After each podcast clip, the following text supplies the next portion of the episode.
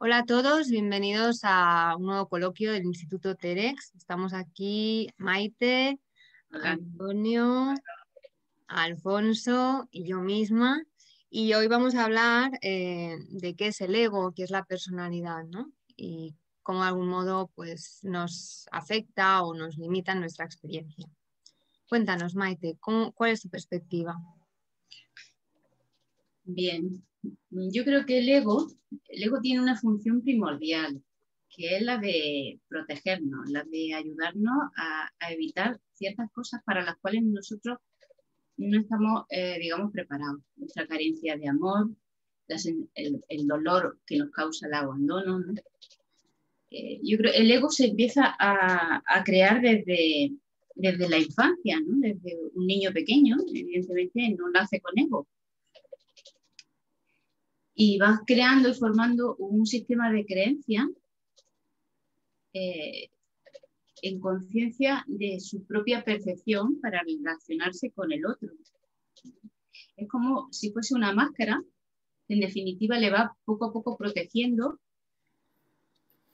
y creándose una imagen para que, eh, para que los demás te amen, para estar bien en el mundo, para estar bien en, en mi espacio, ¿no? para entrar y conectar con, mi espacio, que es mi sistema, que es el sistema vital que tienes desde un principio en tu familia. Evidentemente eso va creciendo, creciendo. Esa máscara a veces se va, se va conformando, la voy creando, voy incorporando cosas. Y,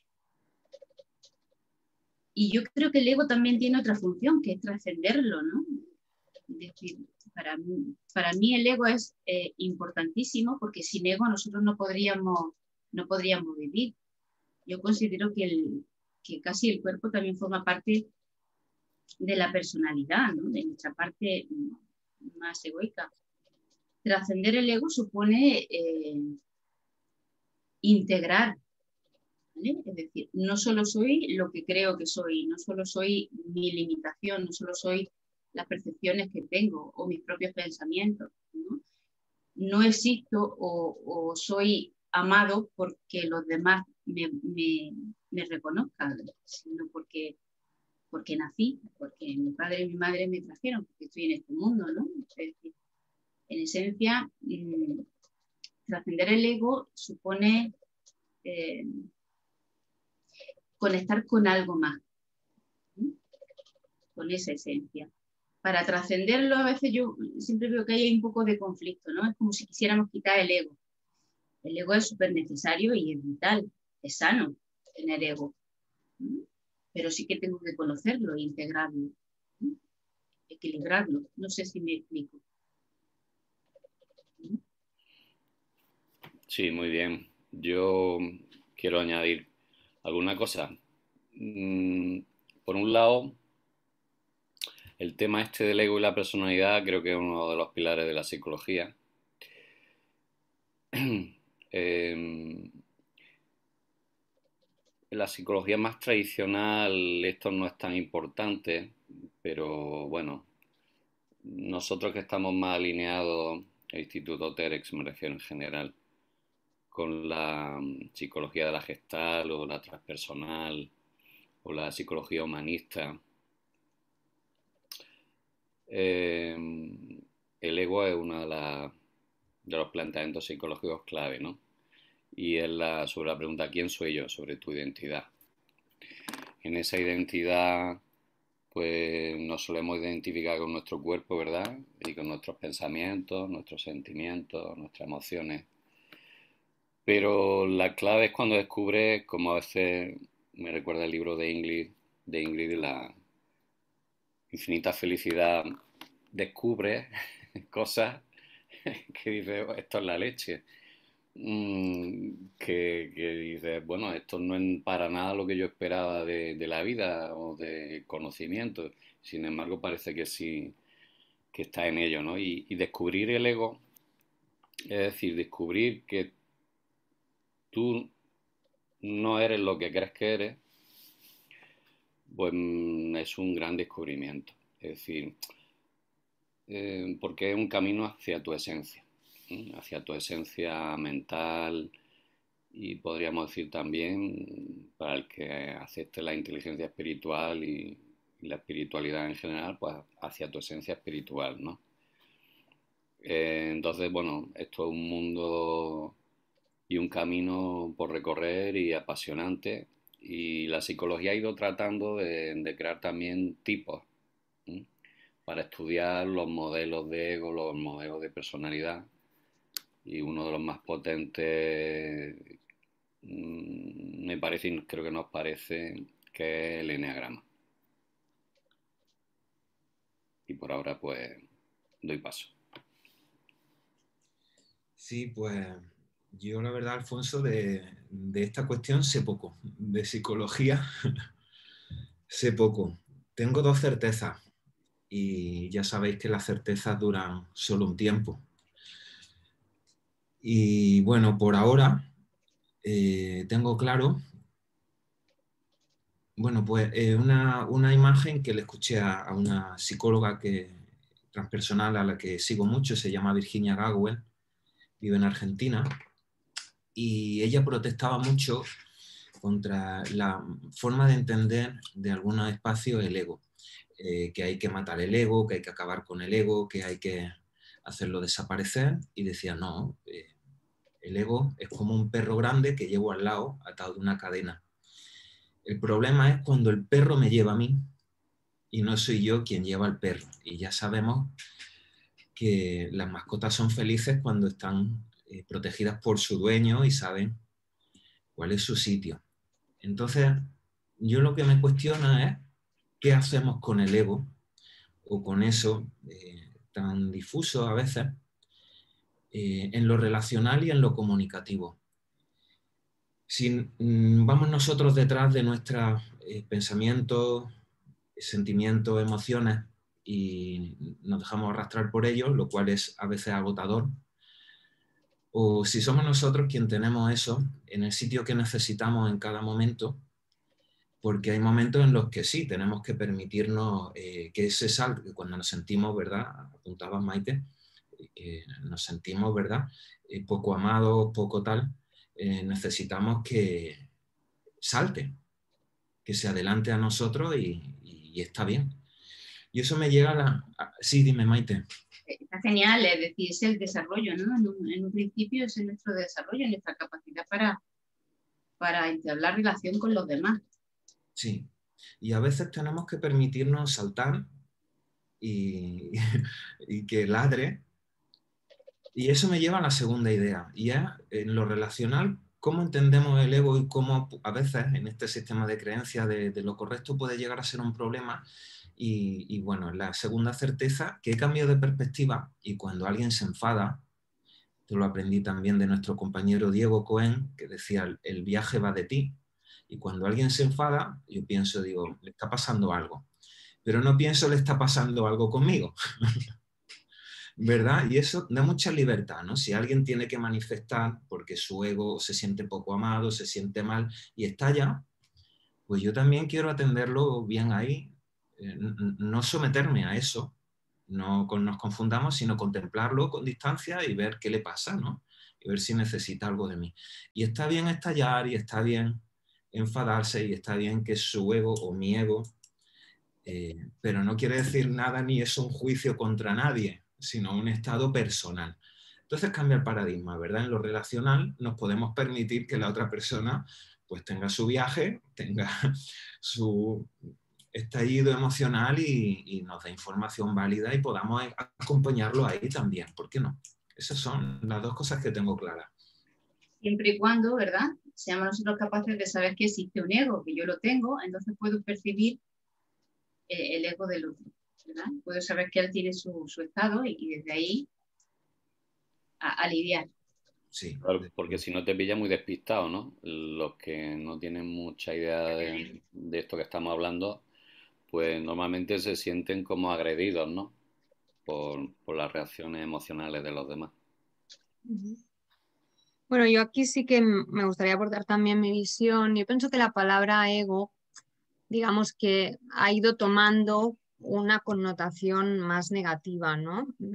Y personalmente yo lo llamo más personalidad ahora porque pienso que al menos todavía no tiene connotación negativa, digo de momento porque nunca se sabe. Y yo percibo, bueno, esta, esta idea, ¿no? Yo soy bastante metafórica, pienso que las imágenes a veces ayudan a entender la realidad como si fuese una moneda, ¿no?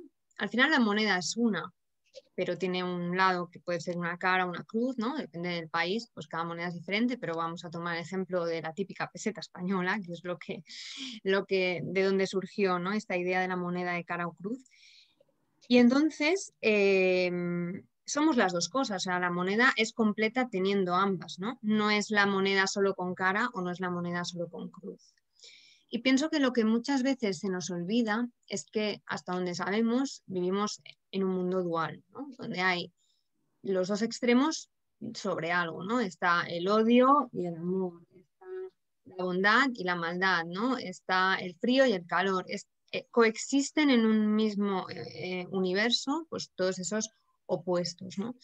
Y pienso que como seres humanos, pues también tenemos nuestro puesto en nuestra constitución mental o personal, que es ese ego versus la esencia.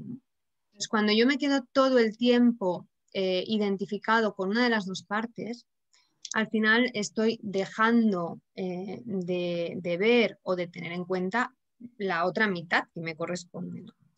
Y yo pienso que todo en la vida no es cuestión, ¿no? como decía Maite, de, matar al ego, de suprimirlo, sino es cuestión de equilibrarlo.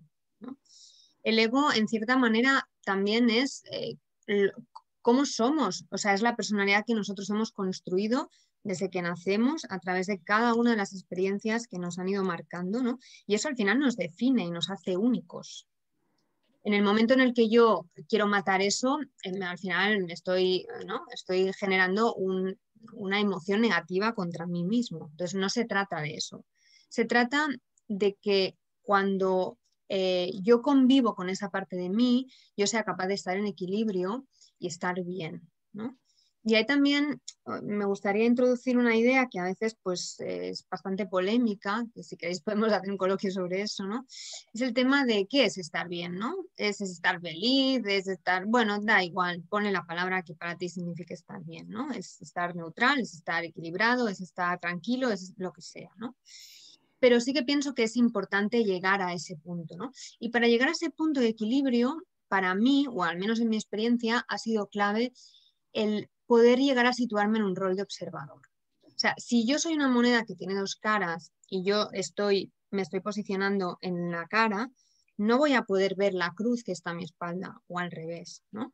Entonces, el hecho de muchas veces eh, tomar perspectiva de la experiencia que vivimos como seres humanos, ¿no? Y tratar de ver un poco más allá de la experiencia, o sea, esa visión, ¿no? Alejada, que yo siempre pongo el ejemplo, yo tenía una linterna cuando era pequeña, que eh, si le dabas más vuelta hacía un foco chiquitín y si le dabas para el otro lado iba haciendo como un foco menos intenso pero mucho más amplio, ¿no? Pues yo siempre explico los ejemplos.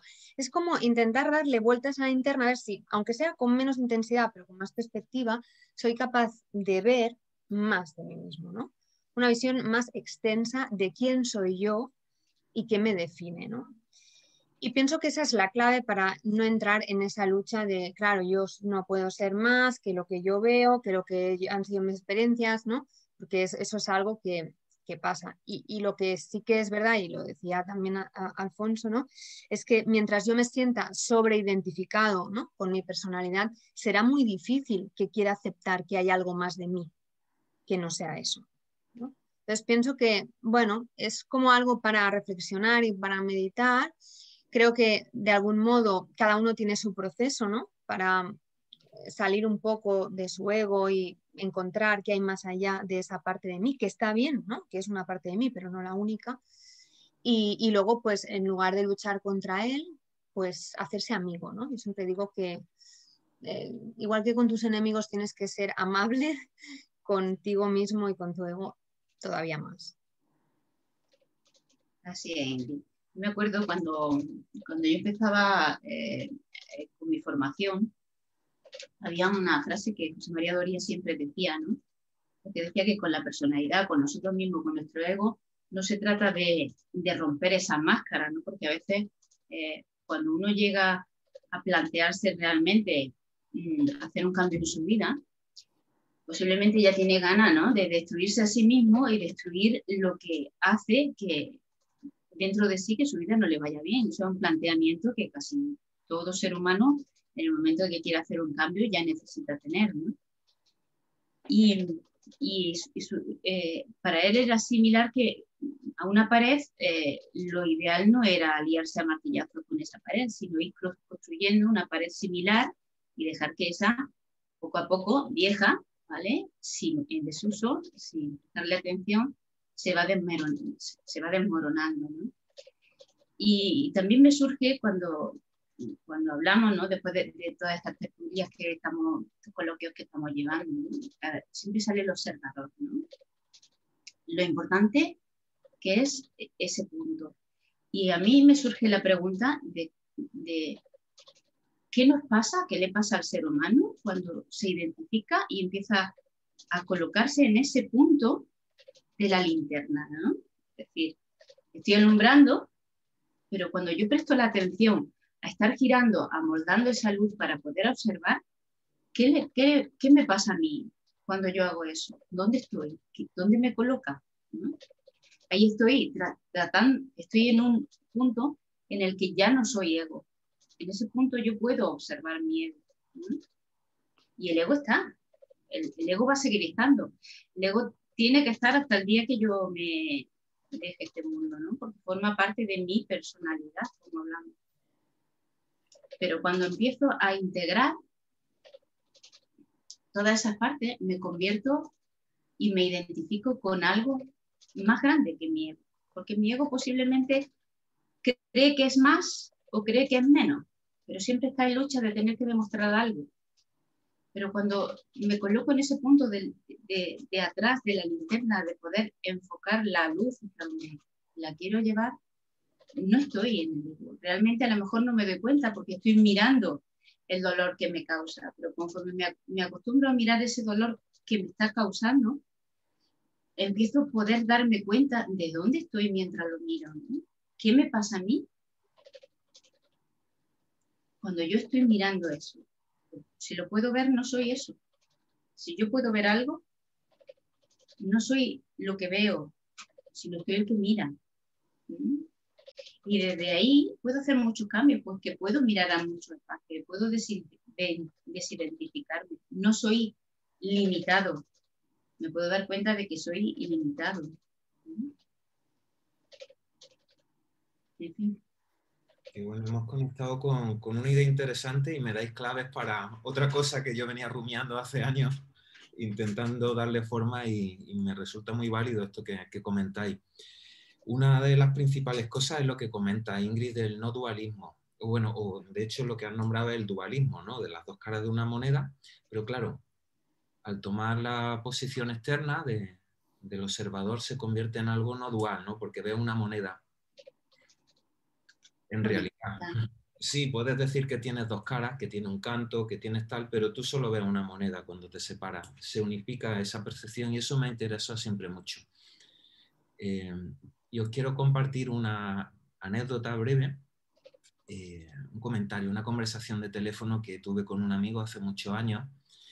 los dos andábamos de viaje por, por el contenido simbólico de la ascensión, la subida a la montaña entre los dos, que somos bastante ratones de biblioteca, reunimos cantidades ingentes de citas y de libros que a veces no sé quién se va a leer, porque yo creo que ya no tengo vida suficiente si empezase hoy. Pero bueno, ahí los tengo, por si a alguien le interesa. Y, hablábamos de eh, esto en nuestros poemas también encontramos otra, eh, otra forma de nombrarlo ya en la época tecnológica que nombró un astronauta, no recuerdo el nombre ahora mismo, pero le llamaba Overview Effecto, effect, ¿no?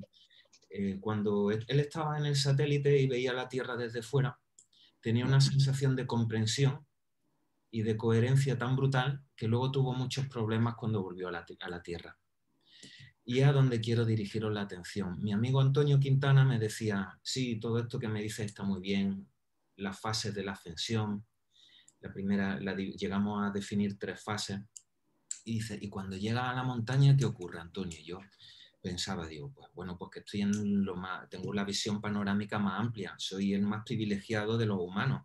Dice, no, Antonio, que estás solo. Porque aquí arriba cabe uno nada más. Digo, ah, verdad. Dice, luego cuando eh, ya has contemplado el paisaje, ¿ahora qué haces? Si tu fin era subir y no subir y bajar, dice, y ahora Antonio tienes que bajar y contarlo. ¿Vale? Y por eso dice, nuestra función es la de escribirlo, no la de quedarnos ahí arriba mirando como un eremita. Dice, y ahora tienes que... Entonces cuando habláis del dolor y de esta trascendencia y en esta, tener esta sensación, yo creo que es muy útil poner el límite, tener una sensación de mirarlo como observador, distanciarse también de la corporalidad, pero también es muy útil pensar que en algún momento de nuestra vida vamos a estar otra vez expuestos al dolor y que vamos a tener más herramientas y que eso está bien porque son la otra, las dos partes de la moneda y que en algún momento vamos a volver a iniciar pues, una vida o que vamos a tener, no sé, hay cosas, hay algunas partes de nuestra familia cuando perdemos a una madre o perdemos a un padre, nada lo sustituye, ¿no? Pero sí hay figuras con las que nos podemos vincular, en fin, que en algún momento vamos a volver a estar abiertos al amor con lo de que puede implicar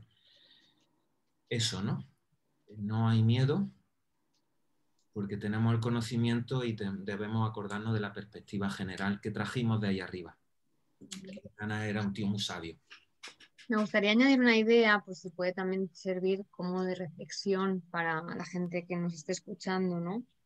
Eh, antes Maite decía como que el ego evoluciona a medida que crecemos, ¿no? Y que la perspectiva del ego pues también cambia. A mí me gusta siempre poner el siguiente ejemplo, ¿no? Cuando, cuando no habían descubierto el mundo, no habían descubierto los continentes, ¿no? Eh, todos los habitantes de la Tierra miraban al horizonte y pensaban que aquello era el final, ¿no? Ya no había nada más. Una vez se acababa esa línea, ¿no? Te caías por algún precipicio abajo o algo así. Y, a mí me gusta eh, utilizar estas cosas tan esenciales para explicar cosas que a lo mejor son muy profundas y que nos puede ser más difícil de entender.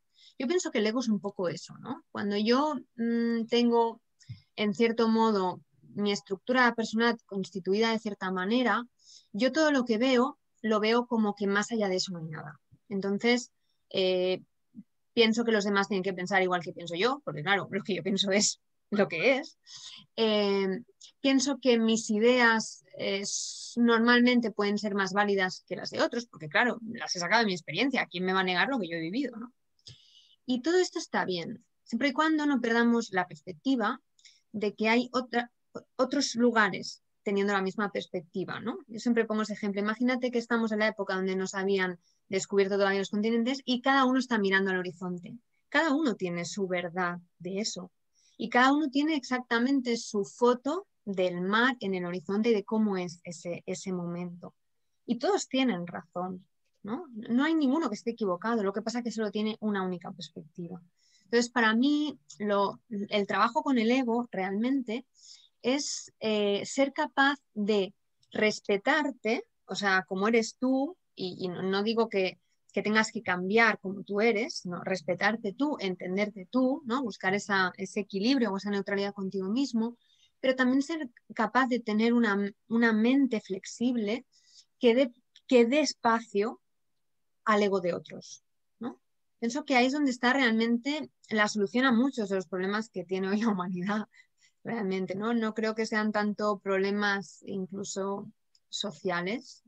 Pienso que desde esa perspectiva se solucionarían muchos problemas incluso sociales, ¿no? Porque el ego tiende a la separación, a no, esto, esto soy yo, este es mi espacio, este es mi mundo, y, es lo que sale de ahí ya no, ya no es verdad, ya no, ya no está bien, ya no lo acepto, ¿no? Eso es lo que muchas veces acaba pasando y de hecho eh, bueno, pues hay personas con más o menos ego, ¿no? Personas más o menos trabajadas, personas más flexibles, menos flexibles, pero creo que ese es realmente uno de los trabajos, ¿no? Más allá de trascenderlo, que esto para mí es como el siguiente nivel, ¿no? Eh, previamente hay como todo ese trabajo de, aceptación del mío y, de aceptación del ego de los demás. Evidentemente, primero hay que conocerlo, ¿no? Hay que conocer el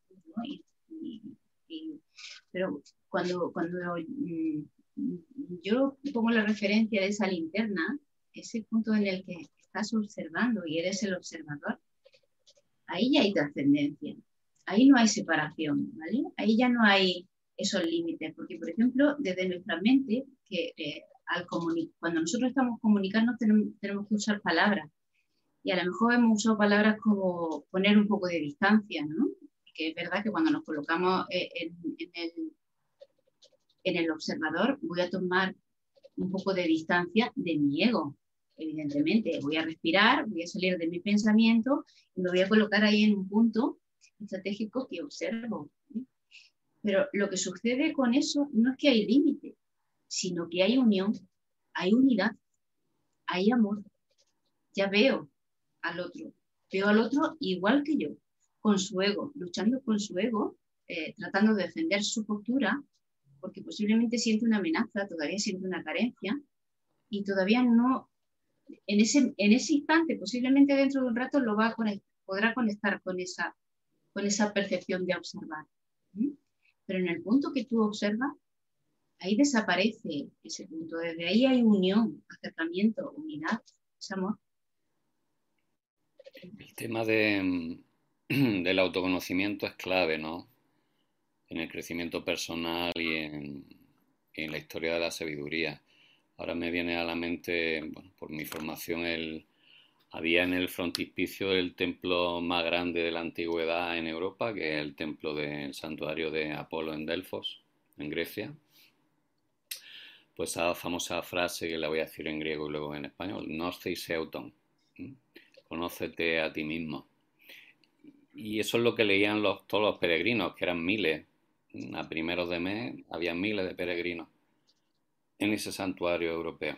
Y, claro, te choca decir, no, no te vi de cree en Apolo o cree en mí, no, conócete a ti mismo, ¿no? Es lo primero que se encuentra. Y es que esa es clave.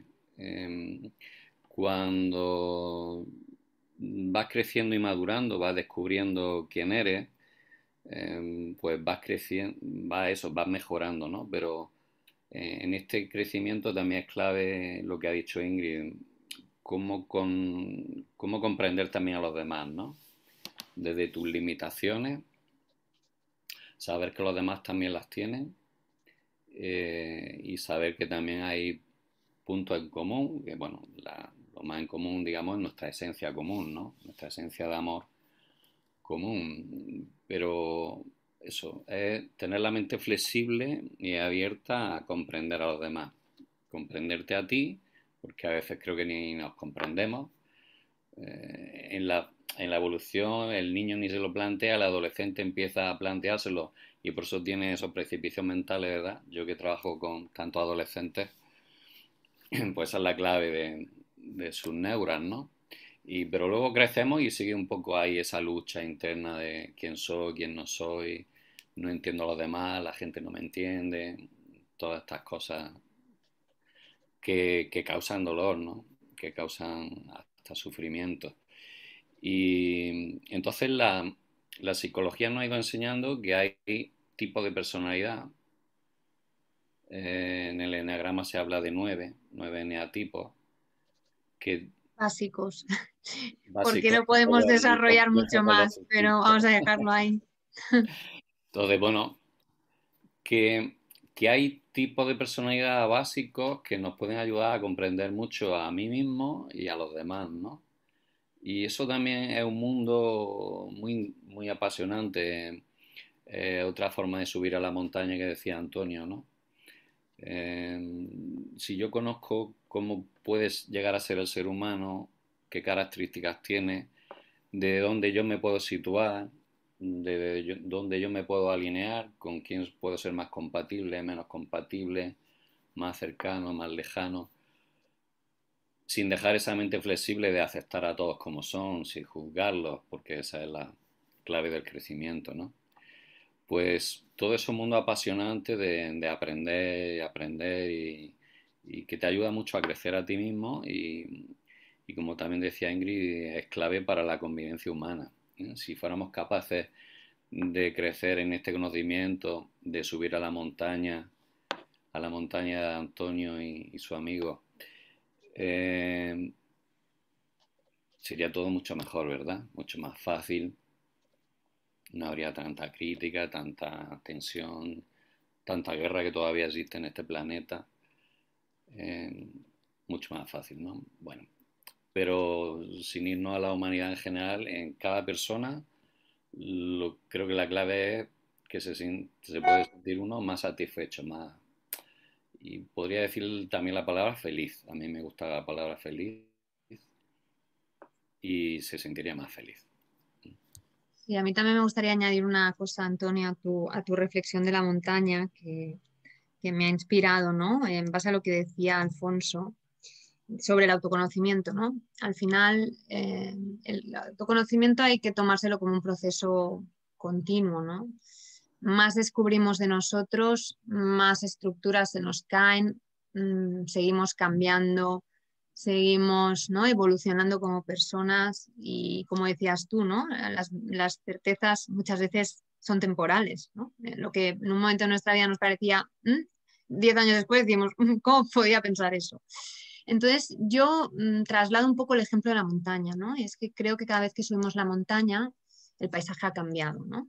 Entonces tenemos que ser capaces de, de ir más allá de la expectativa, ¿no? Que eso también es algo que se asocia mucho al ego. Hay una película que se llama El Cambio, de Wendayer, que a mí, bueno, cuando la vi, la vi como siete veces seguidas, o sea, casi me la aprendí de memoria, porque realmente me, me pareció que era una película que traslada ideas muy, muy esenciales, pero de forma muy sencilla. Y al final es eso, ¿no? El, el ego lo que sí que tiene es un punto de apego, ¿no? De expectativa, y cuando nosotros somos capaces de soltar esa expectativa, es cuando realmente podemos disfrutar de la experiencia. ¿no? Si yo llego arriba y quiero tener eh, eh paisaje tal, o que el camino sea así, o que llegue a tal hora, o que mm, baje de tal manera, ¿no? Todas esas condiciones que yo pongo harán que si no se dan así, sentiré frustración, empezaré ¿no? a, a decir, ves, esto no vale la pena, tal.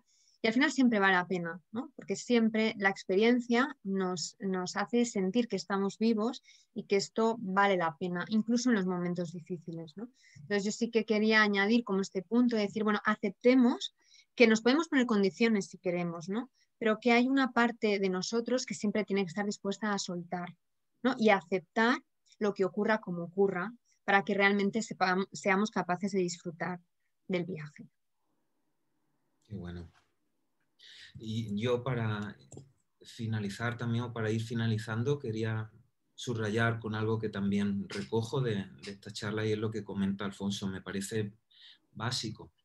Vivimos en un sistema eh, dual en el que hay que ser de una forma nada más y eso implica eh, ya en el momento que te defines, implica contra quién estás, y me parece que en la sociedad que viene, la sociedad que en el Instituto Teres queremos crear, a través de nuestro trabajo, y creo que es un objetivo que está en el fondo y que nos une, una sociedad múltiple. Mm. Validar cada una de las posiciones que se tienen frente a un mismo objeto y creo que es muy enriquecedor. Yo lo he vivido muy pocas veces, esa esa epifanía la he tenido muy pocas veces, pero la persigo. De unirme con mi opuesto, entenderlo profundamente y saber qué válida era su postura desde su circunstancia, que no era la mía. Amar es una cosa que, me digo mentalmente mucho, ¿no? Ama tu, a tu opuesto no porque seamos la misma persona, hay veces en las que no somos la misma persona. Yo tengo una circunstancia y hay otras personas que tienen otras circunstancias. No es tan sencillo ni es tan, de frase de esta de, tan frasecilla, ¿no? todo lo contrario, aprovechar la experiencia también de que tengo enfrente y, incrustarme en ese sistema. Todo lo diverso, en esa diversidad de posiciones, todo es válido somos un continuo. Y, bueno, y ahí ya me iría a lo trascendente y lo dejamos por otro día si queréis, ¿vale? vale. Muy bien, pues muchas gracias a todos por vuestra participación. Creo que es un tema que da para mucho, pero podemos tomar algunas de las cositas que han salido para entrar más en detalle en próximos coloquios. Y como siempre, pues aquellos que nos veis y nos seguís, eh, recordaros que podáis aportar las ideas de lo que os apetezca que, comentemos y nosotros encantados de, de estar ahí. Así que gracias a todos, Maite, Antonio y Alfonso. Hasta la próxima. Hasta la próxima.